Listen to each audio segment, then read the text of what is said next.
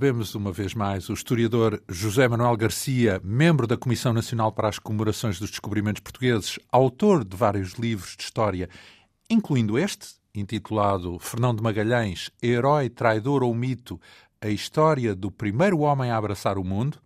É uma edição manuscrito com perto de 300 páginas que abordámos nos dois anteriores programas.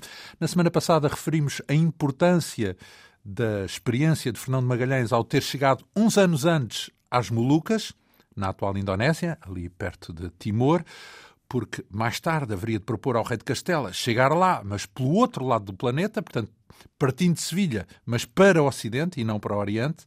Essa ideia germinou sobretudo depois de uma desavença com Dom Manuel, rei de Portugal, que lhe aumentou o salário, mas não tanto quanto ele queria, ou quanto achava que tinha direito, e Fernando Magalhães partiu então para Valladolid, ao encontro do rei de Castela, Carlos I, com a ajuda importante de uns conhecimentos que possuía na corte castelhana. Eles conseguiram, nomeadamente, uma audiência com o rei espanhol, era jovem na altura, ouviu a proposta do português e ficou convencido. Fernando Magalhães prometeu ao rei que podia chegar às Molucas para aceder ao comércio de especiarias pelo Ocidente, como alternativa à rota dos portugueses para o Oriente.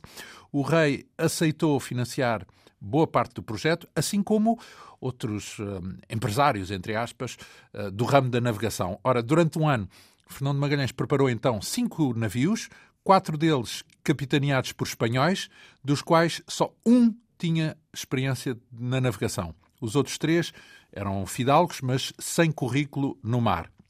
E ficámos no ponto em que a esquadra destes cinco navios se prepara para levantar âncora a partir de Sevilha. Já agora, como é que podemos resumir o perfil da tripulação? Porque há números muito concretos. Quantos é que eram castelhanos? Quantos eram portugueses e até de outras nacionalidades? Ora, podemos dizer com toda a certeza que os homens que partiram na armada de Fernando Magalhães eram em número de 237.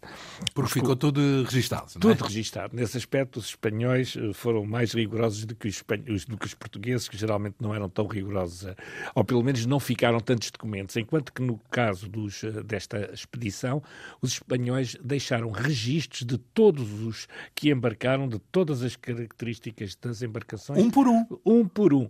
A gente Marinheiros, sabe o nome, não é só quem mandava. pagens, uh, todos com a hierarquia toda, desde o capitão até ao pajem, que era o, e até aos escravos, que também iam.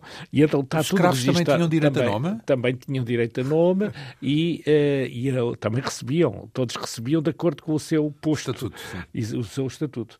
E então podemos dizer que desses 237, a maioria eram espanhóis de várias origens, desde bascos, catalães, da Andaluzia. A Espanha não envia na altura, temos que não, isso conta, não é? Portanto, eu tenho portanto sempre, eram de outros reinos, é, fundo. Geralmente eu digo sempre Espanha para abreviar, porque verdadeiramente era, sobretudo, e ele, o Fernando Magalhães negociou com o rei de Castela, que neste caso já era também rei de Aragão, porque de facto durante... Castela e Aragão. A Castela e Aragão, que se tinha unificado com os reis católicos, uh, os avós, os avós de Carlos V, que também se diz sempre geralmente Carlos V, embora ele fosse rei de Espanha, Carlos I. Mas ele, para facilitar, digo sempre Carlos V, porque ele é imperador do, não, do Carlos V e Carlos I. As duas é, versões as servem. Duas Já versões, o tratámos exato, das duas formas. É, é, porque ele realmente, o Magalhães começou a tratar só com o rei de Castela. Carlos e, I. Carlos I e depois começou a tratar com o Carlos V antes de embarcar, antes de partir. Já, já era Carlos V, já Pronto. tinha sido eleito imperador da Alemanha. Então, e, e mas então, qual é a proporção? Porque a proporção, estava a falar de espanhóis, mas aqui interessava-me quantos os, eram os castelhanos. Outros, castelhanos eh, é difícil discriminar exatamente, porque há, uns, há umas dúvidas, mas quanto às outras nacionalidades, portanto, considerando e arredondando que a maioria, obviamente, eh, de vários pontos da Península Ibérica, exceto Portugal, porque de Portugal embarcaram, contando com o Fernando Magalhães, 34 portugueses. Geralmente este número não é dado com toda a precisão, mas eu consegui investigar uh, todos os, os, todos os tripulantes e apurei que de facto eram 34, porque geralmente os espanhóis e outros autores dão um número menor de então, portugueses, então, 34 mas eram 34. dá mais ou menos uns 15, 15 nem 15%. Sim, à volta disso. E, enquanto que depois, logo a seguir, uh, o número de tripulantes estrangeiros eram 26 italianos de várias partes de Itália, que também não se chamava Itália, Itália, que eram vários reinos, uh, vários reinos principados, ducados, um, repúblicas. Havia 19 franceses, eh, também, portanto, dos quais, dos 26 italianos, havia o famoso António Pigafetta, que já tanto falámos, que era o cronista da viagem, informal, porque não era oficialmente, mas era informalmente o cronista, 19 franceses, 9 gregos, 5 flamengos, 4 alemães, 2 irlandeses, um inglês, Uh, um malaio, que era o Henrique, o escravo do Fernando Magalhães, desde que o comprara em Malaca em 1511, um indiano de Goa, uh, um hispano-espanhol, que era um, era, era um mestiço, e três escravos. Isso, parece quase Portanto, as Nações Unidas. Era, era, autenticamente, porque não era então, só Mas era europeus. o hábito? Era assim uh, habitualmente, não, não essa era, diversidade? Não, não, era, porque de facto aqui neste caso foi como... Pescada à linha. É, pescada à linha, porque os propriamente, digamos, chamemos-lhe os espanhóis propriamente propriamente ditos, digamos, não estavam assim tão interessados. Não estavam muito interessados. E então, digamos o... que tiveram que ir buscar outras nacionalidades Exatamente. porque não havia castelhanos não, suficientes. Não, não havia, porque de facto, uh, pronto, eles achavam que era muito arriscado ou que o, a remuneração não era suficiente e então tiveram de recorrer a estrangeiros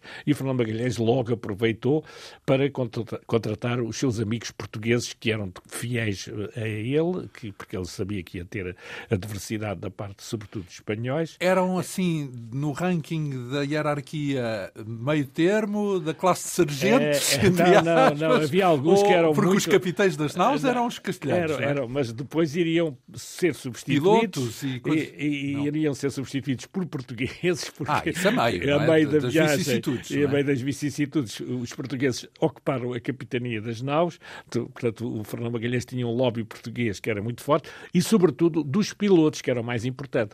Nós eram podemos, portugueses os eram, pilotos? Alguns dos mais importantes. Nós podemos dizer que, só para resumir muito rapidamente, para as pessoas terem bem a noção de como é que esta era a Armada, que era constituída por navios que tinham, que, em segunda mão, não havia nenhum navio novo, foram todos arranjados para a viagem. Os portugueses até diziam, estes navios são tão velhos que já nem aguentam viagem nenhuma, mas aguentaram, um aguentou, os outros realmente ficaram pelo caminho. Um aguentou, foi o que deu a volta foi, completa. Foi a vitória, foi o único que aguentou, porque o outro, que também ainda tinha sobrevivido a Trinidade, afundou-se, houve um que se incendiou, houve um outro logo uh, na Argentina que também se afundou e um, aliás, também houve um que fugiu, regressou à Espanha, portanto também sobreviveu, mas só chegou, Mas não fez a viagem não toda. fez a viagem toda, só hum. fez até a América do Sul.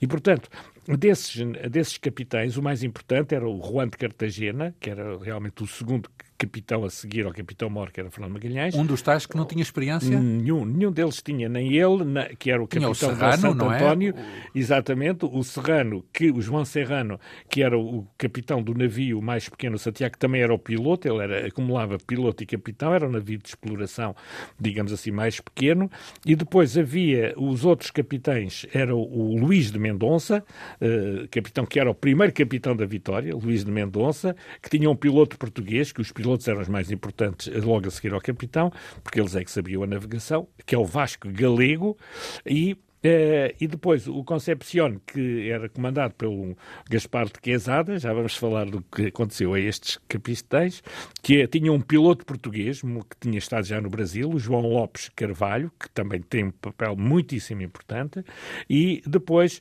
uh, havia, de facto, o Fernando Magalhães, que levava na Trinidade, que era o seu navio, um piloto português também do Porto, tal como o Fernando Magalhães era do Porto, este piloto Estevão Gomes também era do Porto, que era o mais importante logo a seguir o João Lopes de Carvalho, do Gaspar de Quezada, e também o Vasco Galego, de Luís Mendes. Vasco Galego, mas era português. Já agora, uma pergunta. O que faz um piloto uh, na era de, das, de, de, das descobertas ou na era da expansão? Imaginamos na linguagem corrente que o piloto é o homem que está no leme. Mas eh, qual era a função? Porquê é que era tão relevante o piloto? É, era absolutamente, era. Eu eh, atrever-me a dizer que era o mais importante, porque geralmente os capitães não sabiam de navegação, exceto o Fernão Magalhães, e havia alguns outros eh, portugueses, por exemplo, o famoso Dom João de Castro, o, o Eduardo Pacheco Pereira, que eram capitães, fidalgos, mas também sabiam mais que os pilotos.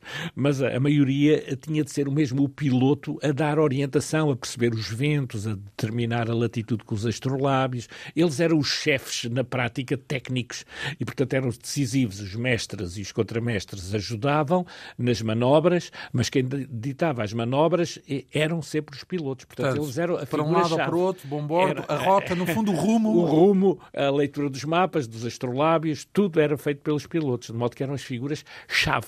Portanto, eram os mais importantes da, da expedição, porque depois os marinheiros manobravam e depois tinham os auxiliares, os pajens, e depois havia um conjunto de sobressalentes que eram, assim, digamos, os extracurriculares, que não tinham, assim, um currículo de marinheiros, como, por exemplo, o António Pigafetta, como os familiares que vamos ver. Do, Mas isso do... durante a viagem não é relevante, é relevante depois da viagem, por causa do testemunho que deu, não é? Exatamente. Mas durante a viagem não precisa de ser consultado? Não, não, não, não, não.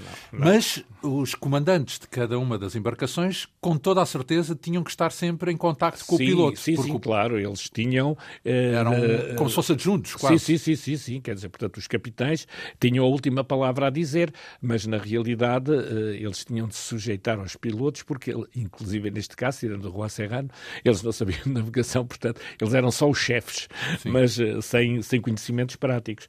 Portanto, foi, foi este conjunto de pessoas com navios de que o mais importante era o Santo António, do Juan de Cartagena, mas logo seguido do Trinidade. Mais importante, do... maior. Era maior, tinha, tinha 120 túneis, como eles chamavam, uh, e o Trinidade tinha 110. Assim, no, naquilo Sim, que é hoje. Era, é, eles, só para termos uma tem? noção, 25 metros. Eu digo sempre para as pessoas terem uma noção que estes navios não passavam dos 25 metros de comprimento. De modo que, uh, só para ter uma noção, cada navio levava mais ou menos uh, 60 pessoas, por exemplo, no Trinidade do Fernando Magalhães iam 61 tripulantes, no Santo António iam 55. E mesmo assim amontoados, num espaço amontoados, desses. porque de facto... Isso é 25... a tal casca de nós, faz é, sentido. Literalmente, é portanto nós nossas casas, de uma maneira geral, há casas que têm mais de 25 metros de comprimento, ou perto disso, não é? Agora, as pessoas viverem lá amontoadas, 61, 53, 46, o, o Santiago era mais pequenino, tinha só 33. Mas repare que, portanto, o Trinidade tinha o dobro do, do, desse pequeno navio. E para que é que um tão pequenino? que era agora? para precisamente quando se aproximavam dos rios ou junto da costa onde havia ah, baixéis ou não sabiam a altura da, da, da água, então este aqui era mais baixo a profundidade, este aqui conseguia explorar melhor os rios e tudo ia sempre à frente para explorar, porque avisava logo, ah, aqui não podem navegar porque aqui é, não tem altura de suficiente para navegar. Ora Portanto, bem, então, então estão prontos para partir. Exatamente, temos cinco uh, embarcações com esse colorido. Uh, eu, eu, eu, imagino só no ponto de vista de um comandante que uma coisa é ter a sua tripulação, sempre os mesmos homens, habituados, já sabem ao que contam, etc. E outra coisa é um puzzle que ele domina mal, não é? Porque é. tem que foi buscar a linha, como dissemos há pouco, exato. e portanto para manter uma empreitada dificílima e, eh, enfim, ciclópica pela frente, porque tinham que demorar anos, ia comandar uma força que ela não era a priori e à partida logo muito coesa, porque por causa desse puzzle complexo. Nem imagino, por exemplo, que linguagem é que podiam usar, porque no, o inglês ou, não, não, não, era a língua não, franca, também. não havia, tinha que ser no, espanhol, no inglês era secundário, era castelhano. Mas havia também uma espécie de língua franca, chamada uma língua franca no Mediterrâneo, que era uma espécie de mistura de castelhano com italiano, que os portugueses entendiam. Mas também. para a navegação é isso? Para a navegação, geralmente eles falavam, agora falamos às vezes no português espanhol, que é o portunhol. Na altura eles falavam um castelhano italiano, que era assim uma mistura, que era chamada língua franca do Mediterrâneo, porque eles tinham esses conhecimentos, por exemplo... E entendiam-se com essa língua. Exatamente, entendiam-se com essa língua. Por exemplo, o, Vasco da Gama, quando chega à Índia, encontra lá uns mouros, os mouros da Tunísia, que estavam lá em Calicut, e, e falavam, ah. falavam essa língua franca, meio castelhano, meio italiano, e os portugueses percebiam, portanto entendiam-se. Quando eles chegaram lá à Índia... Isso era uma coisa pragmática, não é? Se esse era o ofício, era, que, que era, as pessoas cruzavam-se através do ofício. Era uma espécie de, de esperanto que nunca funcionou. Claro, prático, é? prático. Era uma coisa prática. Pois. De modo que a maioria, apesar de tudo, era, funcionava com o castelhano, que era relativamente fácil, e os portugueses entre si falariam português, como é natural, e eles entre eles também, os na, na respectiva língua. Mas geralmente falavam sempre em italiano, em castelhano. Em hum. castelhano era então, a base. Levantam âncora de Sevilha O que é incrível uh, é que ainda demorou bastante tempo até saírem do Guadalquivir, sim, sim, sim. Do, do, rio, não é? Portanto, é, não é... era assim tão líquido, não foi um dia, nem dois, nem uma semana. Não, não é porque é, é, é, às vezes a pessoa, eles saem de Sevilha vão por aí fora. Não, aquilo foi tão complicado que foi. Eles de Sevilha saíram 10 de agosto de 1519, os cinco navios, e que foram estacionar, digamos assim, no porto de Sevilha, ao fim e ao cabo no, virado para o mar, porque Sevilha está no Guadalquivir, não é? ainda demora um bocadinho a chegar até ao mar, não é como Lisboa, que é logo ali, tem o mar logo ali a seguir a Lisboa, à cidade, e então eles tiveram de ir para São Lucar de Barrameda, que é o tal porto, é Foz, eh, que é a Foz do, do Guadalquivir, mas uh, ainda demoraram bastante tempo, porque o Fernão Magalhães ficou em Sevilha e os capitães, depois é que eles foram uh, nos batéis, é que foram ter com os outros, com os outros homens que estavam à espera deles em São Lucar de Barrameda. O Fernão Magalhães ainda fez o testamento, despediu-se da família, e eles todos prepararam-se. Quando eles já estavam prontos em São Lucas Barrameda com os últimos abastecimentos, é que eles vão partir eh, definitivamente de de São, de Barrameda. Portanto, no dia 20 de setembro, portanto, eles estiveram desde 10 de agosto até 20 de setembro, isto aqui eu vou São dizer um seis bocadinho... semanas quase. É, eu vou dizendo as datas para as pessoas, digamos, que tentarem fixar, porque isto são sempre espaços muito grandes, mesmo este em que eles estiveram a fazer os últimos abastecimentos, para a água estar mais fresca, para terem alimentos frescos que ainda durassem algumas semanas, porque de facto depois era só alimentos conservados no sal, carne salgada, peixe salgado, o, o sal biscoito. era o frigorífico da época. Era, era o, não havia frigorífico, então era tudo salgado. E, e depois a seguir era uh, o, chamado biscoito, uh, um pão cozido duas vezes para durar muito tempo. E, e era Devia tudo. ser intragável. Era, era muito difícil. Eu não nem imagino aquilo, mas eles lá comiam, até acho que depois misturavam com água para amolecer um bocadinho, porque aquilo aparentemente era muito duro. E depois tinham compotas, tinham ao, ao, princípio ainda tinham galinhas e tinham alguns não animais. Não tinham doce de laranja. Isto é um laranja truque. ainda não. Porque, ainda. porque o doce de laranja era aquilo que permitia que alguns oficiais não tivessem escorbuto não, não, quando, por causa da vitamina. Que eles, eles uh, acabavam por ficar, muitos deles exato, morreram de escorbuto, escorbuto e os oficiais não morriam tanto porque tinham, alguns uh, podiam comer essa, essa tinham, compota tinham, que os poupava. Tinham compotas, é, tinham vários tipos de compotas, isso aguentava, como queijos também aguentavam bastante tempo, uh, mas era uma alimentação de uma maneira geral muito pobre, a não ser quando eles chegavam a um local, como vamos ver, então reabasteciam. Então e peixe? Não pescavam? não dava muito para pescar, a não ser em determinados locais onde havia de facto muito peixe, porque o, movimento dos, dos navios e no alto mar profundo não havia muito peixe, porque eles eram mais em determinados ao pé da sítios, costa, ao pé da costa sítios de pescaria, e então aí reabasteciam, ou então, uh, mesmo quando às vezes chegavam a certos portos dos nativos, eles já tinham lá o peixe, era só apanhá-lo. Mas uh, os pontos de pescaria eram relativamente poucos, porque não havia muitos sítios para pescar. Enquanto iam no navio não podiam pescar, não dava para pescar. Por outro lado, uh, eles saíram em agosto, na verdade só zarparam mesmo para o oceano em setembro. Em setembro. Uh, não há uma altura do ano adequada para atravessar, por exemplo, o Atlântico, porque isso representa, uh, significava passar os meses de, do outono e inverno no mar, no, no Oceano Atlântico. Eh, no, no Atlântico não havia, não havia grande problema de, de, de, haver uma data. Por exemplo, os portugueses, quando iam para a Índia, porque tinham de fugir da monção, tinham de, de, aproveitar o vento antes da monção vir. Portanto, os portugueses, quando iam uh, para a Índia, sabiam que tinham de partir de uh, março, abril, para poderem apanhar, digamos assim, o tempo adequado na, na Índia, porque se fosse na monção não podiam navegar, não é? Na, na monção para tudo. então eles tinham de saber quando é que a monção acabava ou quando é que ela começava para fugirem e então tinham de apanhar o tempo certo. No caso do Atlântico não havia esse problema. Portanto, aquilo pode haver mau tempo, tempestades, mas não há uma data certa para sair. Daí que os portugueses, por exemplo, as armadas da Índia saem sempre, como disse, março, abril, senão não pode navegar. Havia armadas que às vezes uh, saíam mais tarde, os navios tinham, tinham de voltar para trás. havia navios que tinham de voltar Ou para trás. porque muitos naufragaram. Havia algo que naufragava, mas isso é um pouco do azar, não é? Mas ao fim e ao cabo, o problema é que se não apanhavam ventos adequados, houve casos de navios que voltavam para trás, quer dizer, chegavam ao Brasil ou não sei o quê, já não apanhavam a monção, já sabiam que não iam apanhar a monção, voltavam para trás. É uma coisa dramática.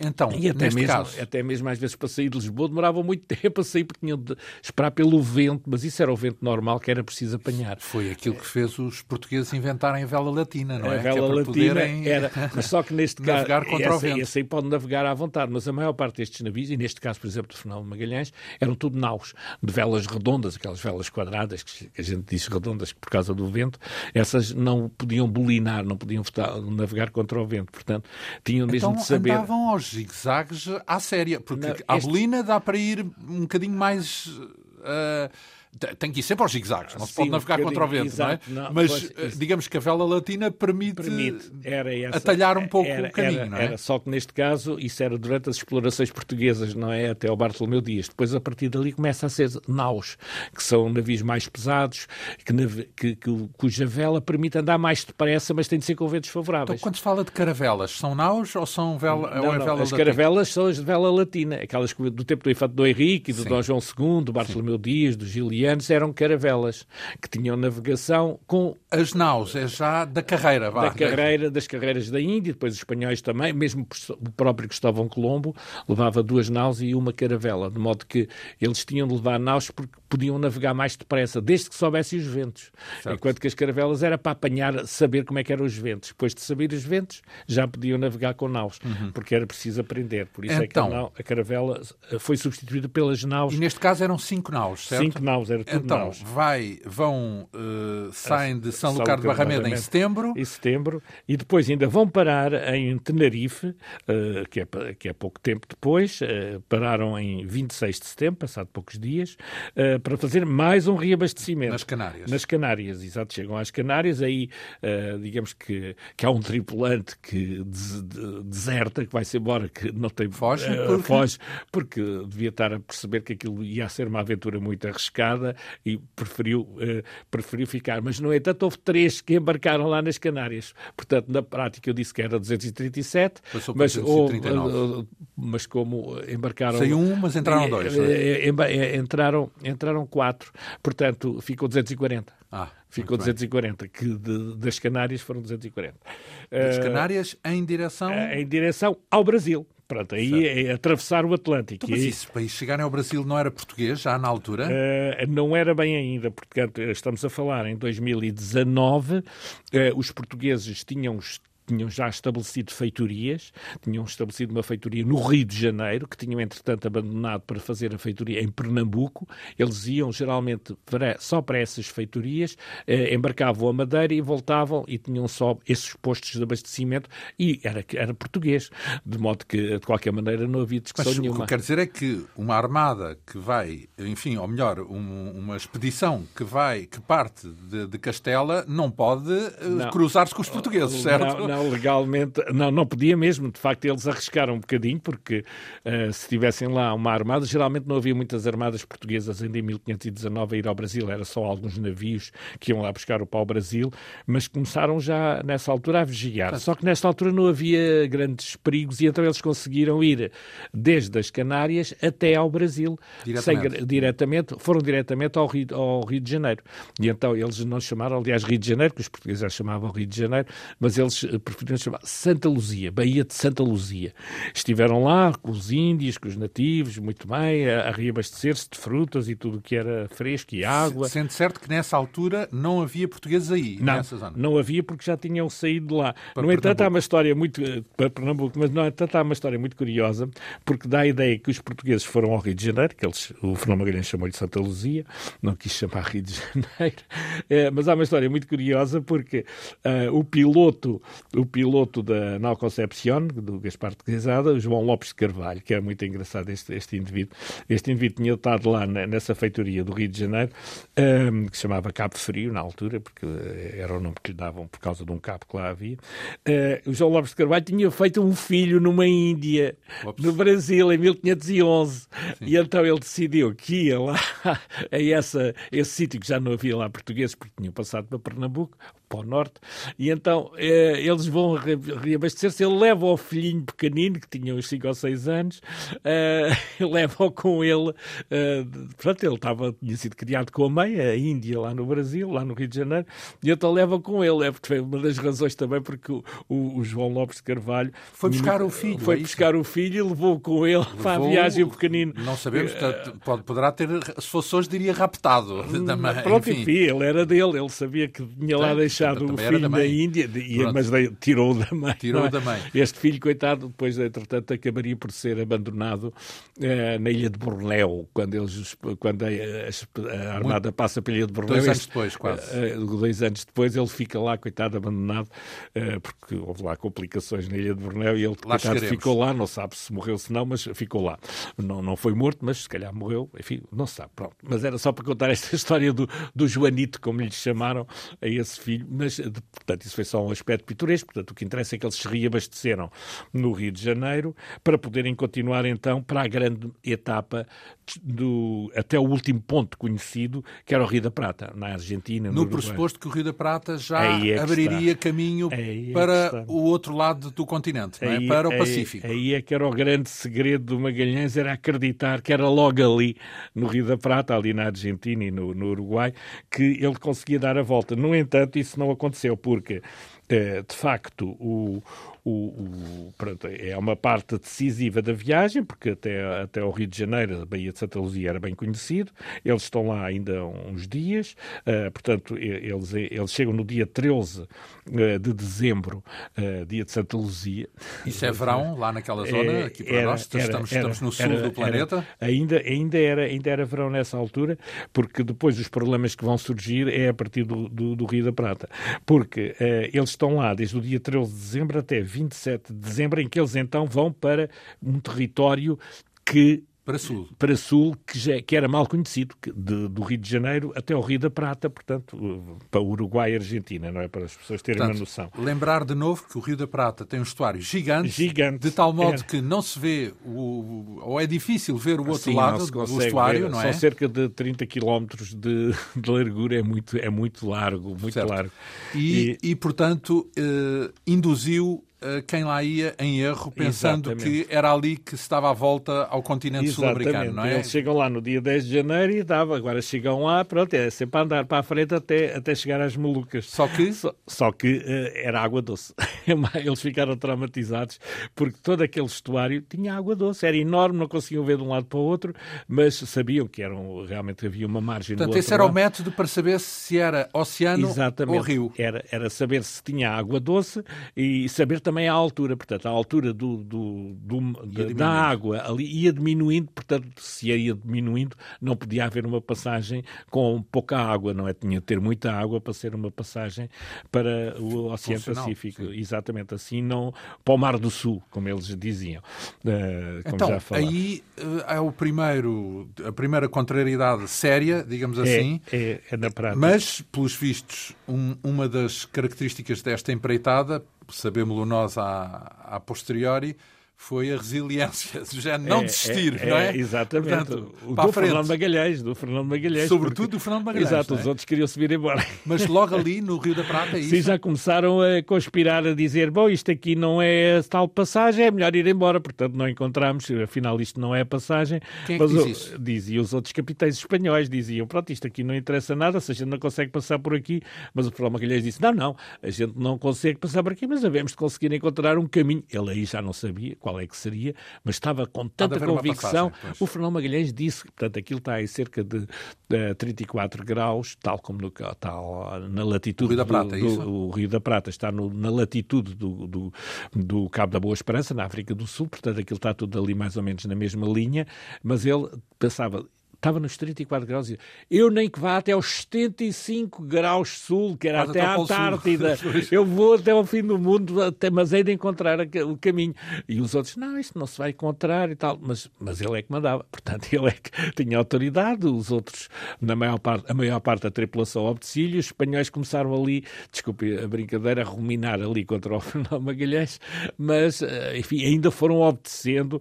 Bom, vamos lá ver. Pode ser que de facto mais a sul encontre. Então, navegaram, uh, para utilizar as palavras de Camões, navegaram por mares nunca de antes navegados. Portanto, é ali começou verdadeiramente o descobrimento do Fernando Magalhães, porque o Rio da Prata era conhecido, a partir dali nada era conhecido. Não havia mapa também? Não claro. havia, o mapa acabava no Rio da Prata.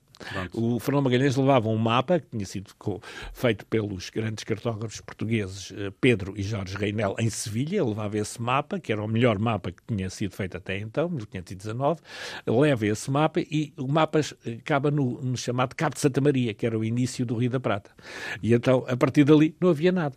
E, aliás, os, um português, um feitor português que tinha estado lá com o Fernando Magalhães, eles levam um mapa tal que chega ali ao, ao, ao Rio da Prata já não tem mais nada. Portanto, ele a partir dali acreditava que no Rio da Prata ia por ali adiante até chegar às Molucas, mas verificou que não, tinha de ir para sul e então vamos para sul até isto há de acabar em algum sítio, não é? E então foram sempre andando. Tipo, às apalpadelas. Às apalpadelas, literalmente. Eles iam vendo todas as baiazinhas, todos havia se, se encontrava, se havia algum sítio para ir, mas não conseguiram encontrar. Portanto, aquilo foi piorando tanto, tanto, tanto, o tempo foi ficando tão mal, tão mal, que eles tiveram mesmo, bom, temos de parar, uh, e aí uh, vão parar num sítio chamado Puerto de San Julián, onde chegam no dia 31 de março de 1520, depois Hoje, das áreas... Argentina, é isso? É, já na Argentina, portanto, eles, eles passam o Rio da Prata, portanto, ainda é tudo território da Argentina, vão por o território da costa argentina, que não havia ninguém, não havia nada, não havia, já lá devia haver, obviamente, nativos que eram os chamados patagões, os patagões que os portugueses... Tinha a ver com Patagónia? Os, que é, aquilo chamou-se durante muito tempo Patagónia, quer dizer, a Patagónia é precisamente ao sul da, da Argentina, eles não encontraram ninguém até chegar ao tal Puerto de San Julián que estamos a falar. Mas a verdade é que aí encontraram nativos. A maior parte dos nativos não vivia muito ali junto do mar, vivia mais no interior. Mas eles uh, acabaram Deve por... ser muito agreste, não é? É muito agreste. Aquilo ainda hoje é tudo muito agreste e, e, há sítios onde depois se dedicam à pesca, por exemplo, este Puerto de San Julián é um porto de pesca da Argentina, mas na altura não tinha nada, não, não havia nada. E, e, e chamavam Patagões, portanto, o que se calhar foi... tem a ver com a designação do território da Patagónia, uh, onde havia é, Patagões. Eles deram o nome de Patagónia uh, porque tinham os Patagões e eles, uh, os, os, os, os, europeus, o Fernando Magalhães, quando encontrou aqueles povos, eram muito altos. Eram povos que tinham, cada homem tinha aí, se calhar 1,90m, eles até exageravam, diziam que tinham mais de 2 metros, mas isso é um bocado exagerado. De qualquer maneira, eram homens muito altos e tinham os pés muito grandes. E então tinham os, eram umas, uns pés, os, os chamaram os patagões. Pata, patagão, pata, patagão, patagão, um enorme pata, Exato, é uma um, grande um pé enorme. Seria essa hipótese. Há, outra, há, uma, há outras teorias, mas esta talvez seja mais verosímil, porque eram realmente homens muito altos e eles ficaram muito admirados, eram quase gigantes, não é? Mas, não agressivos, portanto, é isso? Inicialmente não eram muito agressivos, depois, entretanto, acabaram por reagir, pacífico, os primeiros encontros foram pacíficos, mas depois, entretanto, as coisas azedaram um bocadinho quando, eh, porque eles tiveram, os, os, os, os, homens de Magalhães, digamos assim, quando estiveram lá no Poeta de São Julián, durante muito tempo, dois meses, não viram ninguém. Estavam lá só a arranjar os navios, estavam lá à espera de que o tempo mudasse para ficar verão, porque aquilo era o inverno nessa altura, quando eles lá chegaram no dia 31 de março, e só dois meses depois é que eles viram os patagões, e então aí começaram a contactá-los e tal.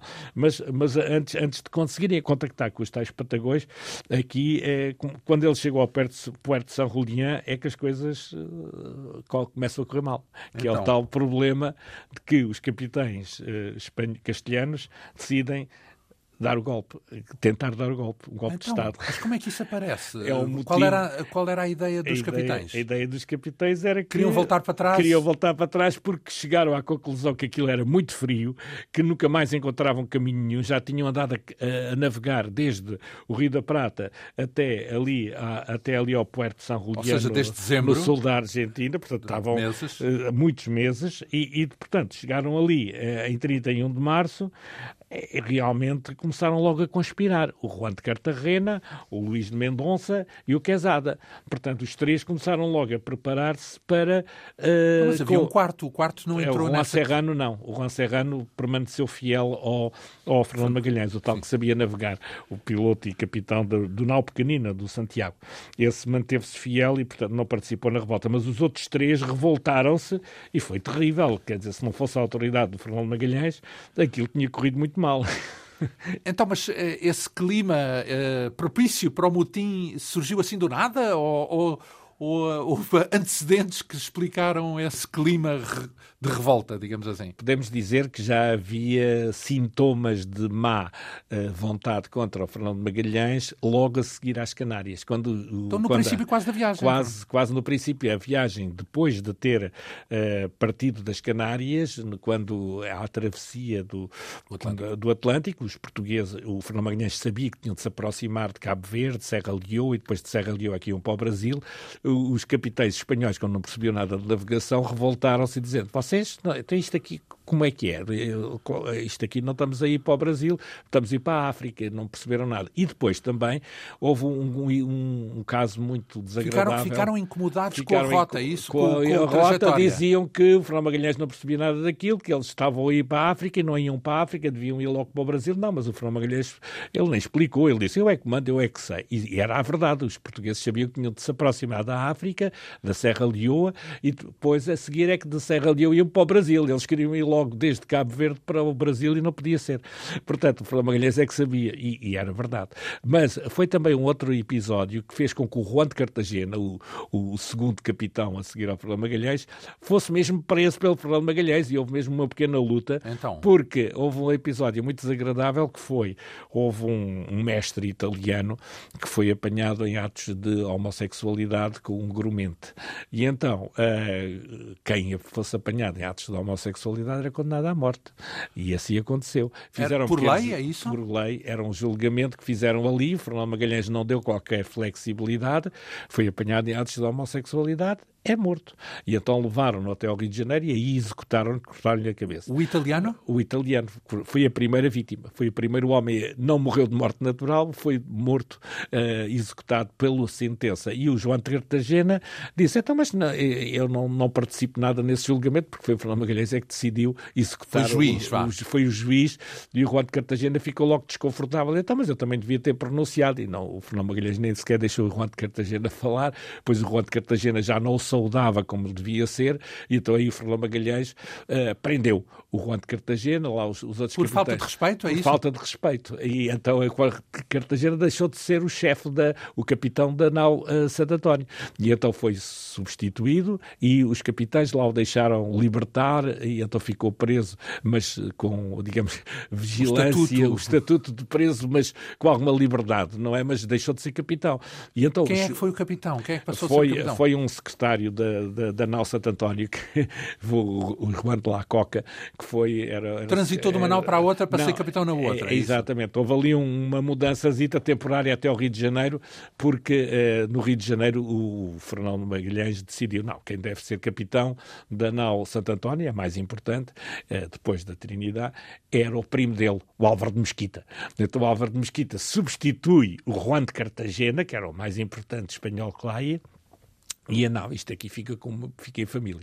É o meu primo Álvaro de Mesquita, português, que vai capitanear isto. E então passou a capitanear a Santo António, que foi uma das naus que era que quando chegámos a, precisamente a São Julián, e já depois, entretanto, como já disse também eh, no Rio da Prata, havia capitães espanhóis que dizem: Bom, isto aqui não dá nada, vamos embora. Não, não, vamos continuar. Chegaram a, Sa, a São Julián, na, na Baía de São Julián, e aí é que então vão fazer logo a revolta, porque eles já estavam a, a congeminar a revolta praticamente desde que saíram das Canárias. E eles, quando diz eles, inclui o Cartagena também. O quanto de Cartagena, que andava ali mais ou menos preso, com alguma liberdade, mas que já não tinha importância nenhuma, mas ele, o Quezada e o Mendonça, os três são os principais, em, em que também havia outros, uh, no total foram incriminados 40 tripulantes, um dos quais era o famoso uh, homem que acabou depois de dar a volta ao mundo, e era um dos incriminados. O Sebastião Elcano. Elcano também foi um dos que se revoltou. Foi, se revoltou, pois o Fernando Magalhães perdoou-lhe,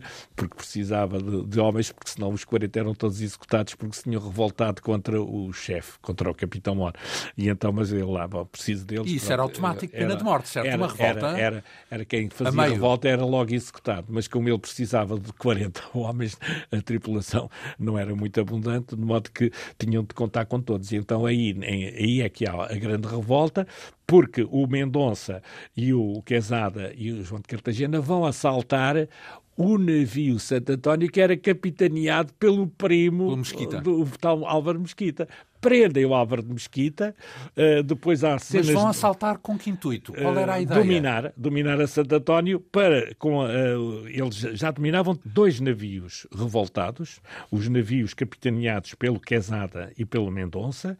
Depois, estes capitães foram assaltar a nau Santo António, que era capitaneada pelo Mesquita, o primo do Fernão Magalhães, e aí houve cenas de grande violência, porque eles mataram mataram, o, o, o Mendonça matou o Juan de Eloriaga, que era um, um mestre da, da nau do Santo António, prenderam o Mesquita, prenderam vários que se tentaram resistir, uh, feriram gravemente um, o mestre da nau Santo António e depois, entretanto, o Magalhães, quando há esta revolta e viu, e viu que estava sem a Santo António e só tinha a Santiago, o Juan Serrano, que era partidário do Fernando Magalhães, portanto, ele viu... Dois contra três, digamos eram assim. Eram dois contra três, porque, Sim. entretanto, a Santo António tinha sido assaltada pelos uh, revoltosos. pelos revoltosos, pelos amotinados.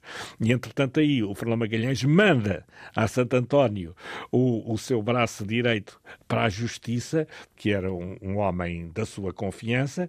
É um homem que sabia nadar, não é? Portanto, era um homem que tinha umas qualidades e, sobretudo, não, um grande físico. Exato, tinha um grande físico, mas eles foram no, em batéis. Portanto, eles foram, foram em batéis e, e portanto, de facto, é, aqui há, há um momento-chave que é essa, digamos, envio de um batel que era capitaneado pelo Gonçalo uh, Gomes de Espinosa, que era o tal homem de, responsável pela justiça na, do Fernão Magalhães, ele consegue chegar a Santo António, vai tentar negociar, mas quando ele chega lá, ele vai matar logo, dá uma punhalada no Luís de Mendonça, o capitão revoltoso principal, e prende o a Quezada, que entretanto acaba por ser preso também, esse não é morto, eh, o outro, o Luís Mendonça, foi logo ali morto à punhalada, e depois o Duarte Barbosa, que era sobrinho do sogro de Magalhães, o Duarte Barbosa, que era português, ele a seguir, esse Duarte Barbosa vai prender os outros, de modo que eh, há um, há um contragolpe, digamos, do Fernando Magalhães, que vai fazer com que os revoltosos sejam todos presos. A partir daí, eh, as naus são, eh, da, ficam da confiança, ficam dominadas pelo Fernando Magalhães. Portanto, digamos que os revoltosos são todos controlados. Falham. Eh, falham, e o único que vai ser condenado à morte e executado precisamente é o Quesada, porque o Luís Mendonça já foi morto, ele depois já não mata mais ninguém, e o que ele vai fazer é, quando deixam a Baía de, de o Puerto de São Julián, deixa lá o Juan de Cartagena. Portanto, esse aí, como era muito importante, bem, este aqui não posso executá-lo, embora seja um dos chefes do revoltosos. Mas esse já tinha sido neutralizado. Foi neutralizado, mas ainda estava é, vivo. no Rio de Janeiro. Exatamente, já estava neutralizado, mas ainda estava vivo. E, portanto, ele também estava na, na conspiração para voltar para a Espanha. E um padre, salvo erro, um também, não é? Também, também Porque havia fica, um padre que estava a favor revoltoso. dos revoltosos. Era, esse também era um, um, instigador principal e então fica a fazer companhia ao Juan de Cartagena lá no Puerto de São Julián, lá no Deixam-nos, abandonam-nos. Abandonam-nos. Olha, vocês... Não se sabe o que é feito desses não, homens, certo? Oh, oh, olha, a gente não os mata. Se vocês sobreviverem, sobreviveram. Se não sobreviverem, olha, morrem. Vocês eram... E não há vestígios do que lhes não, aconteceu? Não, não, não há. Ainda depois, quando mais tarde tentaram ver se ainda havia lá algum... Se está algum estaria vivo, mas já não os encontraram. É, portanto, digamos que ficaram lá e, portanto, foram... Porque eles... O Fernão Magalhães não queria matá-lo, porque senão também era executado tal como o Quezada, que foi ali que cortaram-lhe a cabeça ao Quezada. Uh, e cortaram a cabeça e depois cortaram-nos aos esquartejaram. esquartejaram. Aquilo foi uma... uma o Mendonça... Mas isso era da lei. Era não da era, lei, não era eram os traidores, os, os, traidores eram esquartejados e ficavam lá patentes para que toda a gente visse o exemplo. Ai de vocês, se voltarem a revoltar... Portanto, eram desmembrados e, e, e, mostrar... e ficavam lá expostos, ficaram lá os restos expostos né, enquanto eles estavam a arranjar os navios. Dissuadir para dissuadir novas revoltas. Exatamente, portanto, aquilo Pronto, é, depois desse momento dramático, tudo acalmou, uh, portanto, eles arranjaram os navios, tiveram a reabastecer-se dentro das possibilidades, até que veio, digamos assim, começou o tempo a melhorar. Quando o tempo começou a melhorar, então eles deixam, porque tinham mesmo esperança que depois dali, com o tempo melhor, já podiam navegar, porque até ali... Para sul, mais para, para sul ainda. Sempre para sul, até aos 75 graus, até à Antártida, para Magalhães, eu vou até ao fim do mundo, mas tenho de encontrar. E então, já aí... agora temos a noção de quantos graus é que está o Estreito de Magalhães? O Estreito de Magalhães está a 53, 53 assim, graus. Ainda, ainda é longe ainda, ainda, dos um 35, não é? Era do, do, do, do, do limite conhecido. era, é, ainda estava bastante longe. Aqui do, do Puerto De San Julián já não estava demasiado longe. Só que uh, as condições iniciais ainda eram difíceis, porque, por exemplo, o Fernando Magalhães mandou a nau Santiago, do, Juan do, do João Serrano, uh, para fazer uma exploração a ver se encontrava o estreito. Só que eles tive, o tempo era tão mau que essa nau foi a primeira vítima de navios, foi a Santiago, que naufragou, porque o tempo ainda era muito mau. E então os sobreviventes desse naufrágio, com uma tempestade, os sobreviventes depois com muita dificuldade ainda conseguiram regressar para o Puerto de San Julián, para o acampamento. Vão regressar é, como? A pé. Regressaram a por pé. Por terra, isso? Por terra. E estavam à espera deles. Estavam portanto... a cerca de 100 km, tiveram de fazer 100 km a, a, a pé, porque é, depois o Fernão Magalhães mandou reforço para, o, e, para os ir buscar, mas não puderam vir de navio porque o mar estava muito mal, vieram por terra com muitas ah, dificuldades. Ah, encontraram-nos, mas, encontraram mas pediram-lhes eh, para é fazer porque, o caminho por terra. É exatamente, vieram por terra porque, entretanto, uh, o, só morreu um africano, um escravo, é que morreu. Os outros tripulantes a Santiago sobreviveram todos. Mas, entretanto, mandaram dois a pedir ajuda. O Fernão Magalhães mandou ajuda, alimentos, etc., através de uns que foram sempre a pé e depois esses também regressaram a pé. Foi mais ou menos 100 km que tiveram de fazer a pé.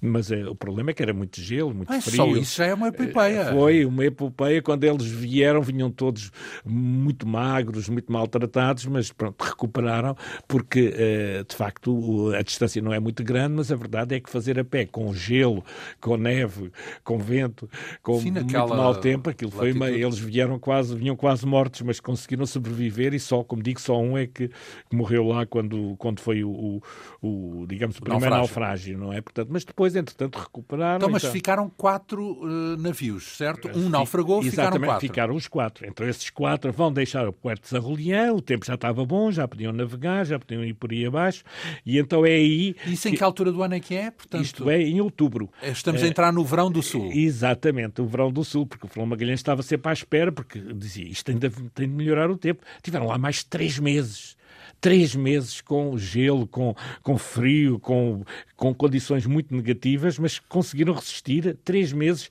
e depois, em outubro, já começou a ficar eh, bom tempo, então eles vão então avançar, e então no dia 21 de outubro, uma data histórica fundamental, no dia 21 de outubro, eh, já não estavam muito longe lá do Puerto São Julián, eles no dia 21 de, de, outubro conseguem finalmente descobrir o Estreito de Magalhães. Primeiro ficam a olhar, eh, porque estavam na dúvida, aquilo será, se não será, viram uma entrada, mas pode ser mais um rio, já tinham visto vários rios, pode ser mais um rio. Então Fernando Magalhães mandou dois navios a explorar, tive, ficaram à espera se os navios tinham, diziam se era um rio ou se era a passagem, porque eles estavam na dúvida, pode ser já a passagem, mas não sabiam.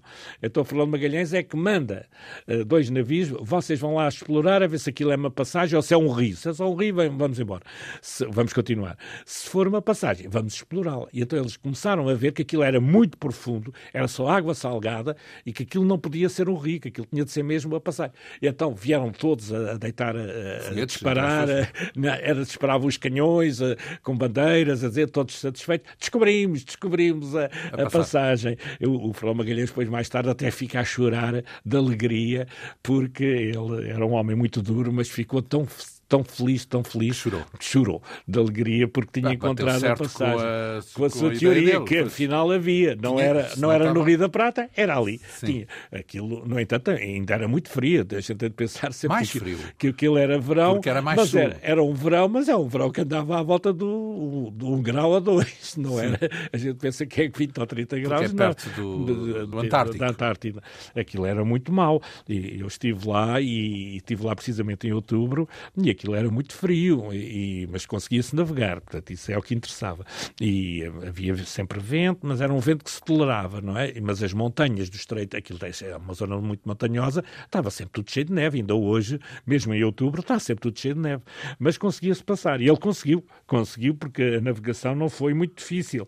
O problema que o Fernando teve é que o Nau Santo António, que era uh, capitaneada pelo seu primo Álvaro de Mesquita, foi alvo de um motim. E este mais motim, um? Mais um. E este motim deu, de, teve resultado, porque uh, o Álvaro de Mesquita tinha por piloto o Estevão Gomes, o piloto do Porto, que inicialmente tinha ido com o Fernando Magalhães, depois o Fernando Magalhães passou o piloto português Estevão Gomes para o navio do, do, do Santo António, que era capitaneado pelo seu primo. Só que este português Estevão Gomes revoltou-se contra o português Álvaro de Mesquita e prendeu. Andaram à luta uh, com, com, golpes de espada, até que o Álvaro de Mesquita ficou ferido e o Estevão Gomes controlou o navio Santo António e fez-lo voltar para trás. O Fernando Magalhães tinha mandado... Então, mas não estavam, não estavam à vista uns dos outros? Esses não, estavam... Não, não, porque o Fernando Magalhães tinha mandado o, um, ehm, o Santo António fazer uma exploração, porque uh, havia saídas uh, diferentes para... Não sabiam muito bem, porque aquilo é um dead, um labirinto. É um sim. labirinto. E então eles uh, mandou explorá-los a um Cada um caminho. Lado. Exatamente. E ele, ele ficou à espera das informações. Quando depois veio a verificar que o Santo António não veio. Pensou, bom, se calhar afundou-se, mandou andar à procura de, durante vários dias, não encontraram nada. Portanto, não, eles Nem podiam encontrar porque foi o tal fugido, motim. Tinha fugido. E, e voltaram para é, a Espanha, certo? Voltaram para a Espanha revoltados e depois, portanto, eles... Já agora, o que é que disseram quando regressaram à Espanha? alegaram que se tinham perdido, tinham perdido do Fernando Magalhães, além do mais, o Fernando Magalhães também era um traidor, porque não quis voltar para trás, mas de qualquer maneira... Disseram mal dele, é isso? Disseram mal dele, só que uh, ali foi um bocado difícil, porque eles levavam o Álvaro de Mesquita, não, não prenderam o Álvaro de Mesquita, coitado, ficou preso em Espanha, até que eles regressaram, os, os, os sobreviventes da Nova Vitória regressaram e contaram a história verdadeira. Só aí é que libertaram, porque as autoridades espanholas ficaram na dúvida sobre o que é que tinha acontecido verdadeiramente, se, se tinham perdido, se tinha havido uma desobediência, se não ficaram na dúvida, ficaram a presos. A desobediência não seria aceita, certo? Não seria, Esse era o problema. Exatamente. E, e portanto... eles não acreditaram no Álvaro de Mesquita, acreditaram mais no Estevão Gomes, que dizia que se tinham perdido, e o, o, o Álvaro de Mesquita, coitado, não conseguiu impor uh, o facto de ter havido uma revolta. Sim. Foi uma situação muito, muito ingrata, ficaram todos presos. Só se esclareceu os, quando... Quando regressaram. Quando... O Sebastião Delcano regressou é que disse, não, eles realmente fugiram mesmo. E então aí. Então aí mas... ter-se-á invertido. Terão uh, libertado o Mesquita. Sim, e... libertar o Mesquita, mas não condenar os outros. Não? Acabaram Pronto. por não condenar o Estevão está feito, Gomes. Está feito. O Estevão Gomes continuou ao serviço dos espanhóis, esse português do Porto, continuou ao serviço dos espanhóis, perdoaram-lhe a revolta ao fim e ao cabo. E portanto então, ficaram os três navios. O que acontece é que quem estava na expedição não sabia nada disso, não, porque não só podia especular. Não apenas, sabiam. Não. Havia alguns que suspeitavam que eles já andavam a congeminar que o Estevão Gomes ficou muito embora. Se calhar, se calhar foram-se embora porque o Estevão Gomes uh, ficou muito revoltado porque ele queria ser capitão da, da, da Concepción e o Fernão Magalhães não lhe deu ao Estevão Gomes a capitania, tal como tinha dado ao Álvaro de Mesquita uh, a capitania de Santo António, deu ao, deu ao Duarte Barbosa, também português, que era, que é, como digo, era sobrinho do sogro do Fernão Magalhães, deu-lhe a capitania e ele ficou muito revoltado. Como está a ver, eram todos portugueses os capitães, então, o João Serrano. Era o Fernando Magalhães, o Duarte Barbosa, o Álvaro de Mesquita, eram os capitães dos três navios sobreviventes, mais o Juan Serrano, o outro tinha, eh, o Santiago tinha afundado. E, então, mas uh, um tinha afundado, um tinha fugido, sobravam três no Sim, final. Sobravam três. E esses três capitaneados por portugueses em todo o caso, é isso? É, não, há um serrano, há um do serrano, um serrano e os outros dois o, é que o têm Duarte, português. O, o Duarte Barbosa, o Duarte Barbosa, porque o Álvaro de Mesquita foi, foi para trás, portanto é o, o, o Juan Serrano, o Duarte Barbosa e o Fernando Magalhães, os três navios, porque o outro que era capitaneado pelo Álvaro de Mesquita voltou para trás porque, por causa do golpe. Por causa do motim. Do golpe, exatamente. Pronto. Mas como está a ver, a situação é esta. Quer dizer, tirando o Juan Serrano, eram todos portugueses que o Fernando Magalhães ia nomeando, o Álvaro Mesquita, o Duarte Barbosa. Eram mais confiáveis. Eram confiáveis, portanto pois. era o lobby português que ele queria sempre ter os seus amigos. E depois os italianos e franceses também eram apoiantes do Fernando Magalhães. Nomeadamente o Pigafetta, o que depois o vai defender é o fiel, quando fiel, regressa absolutamente. a Sevilha. Foi ele que era é... o homem de mão do Fernando Magalhães. Na verdade, toda esta história conhecemos-la por causa do António Pigafetta, Pigafetta, porque foi ele que foi descrevendo Foi o principal que descreve os acontecimentos. Depois houve outros que, por exemplo, o, o Pigafetta não fala muito sobre o motim, porque achou melhor que era não, não desenvolver o assunto. Há outras fontes que falam nele, eh, de testemunhas também. Estamos a falar do motim do primeiro, do, deu, do o, primeiro, do grande motim, os, ou da fuga. Os, os, a fuga também ele não sabia muito bem o que é que aconteceu, não claro. é? Que depois, Falamos daquele em que exatamente. foi condenado ele à fala, morte. Ele fala pouco, ele fala pouco sobre esses aspectos mais negativos. Ora bem, estamos então com três naus à porta do Pacífico. É, é. Vamos uh, fazer uh, mais esse troço gigante da viagem para a semana que vem. Recordar que temos connosco o historiador José Manuel Garcia, autor uh, desta edição da manuscrito com perto de 300 páginas, este livro intitulado Fernão de Magalhães, Herói, Traidor ou Mito, a história do primeiro homem a abraçar o mundo. Muito lhe agradeço esta vinda aqui à Rádio Pública, encontro marcado para a semana.